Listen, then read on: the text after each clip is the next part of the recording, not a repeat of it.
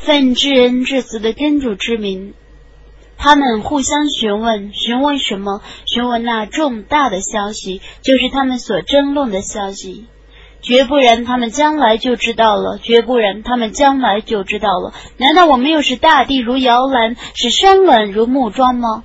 我曾把你们造成配偶，我曾使你们从睡眠中得到休息。我曾以黑夜为帷幕，我以白昼共谋生。我曾在你们的上面建造了七层坚固的天，我创造了一盏明灯，我从寒水的涌里降下滂沱大雨，以便我接它而生出白骨和草木，以及茂密的原圃。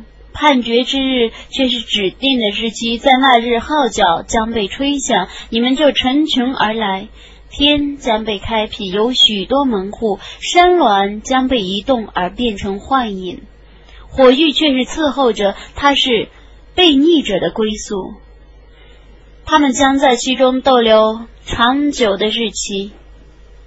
他们在其中不能睡眠，不得饮料，只饮沸水和浓汁。那是一个适当的报酬。他们的确不怕清算，他们否认我的迹象。我曾将万事记录在一本天经里，将对他们说：“你们尝试吧，我只增加你们所受的刑罚。”敬畏的人们必有一种收获：许多原铺和葡萄，和两乳圆润、年龄华衣的少女，和满杯的纯泉。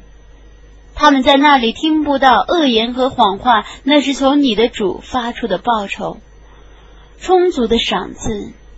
他是天地万物的主，是治人的主。他们不敢向他诉说，在精神和众天神排班肃立之日。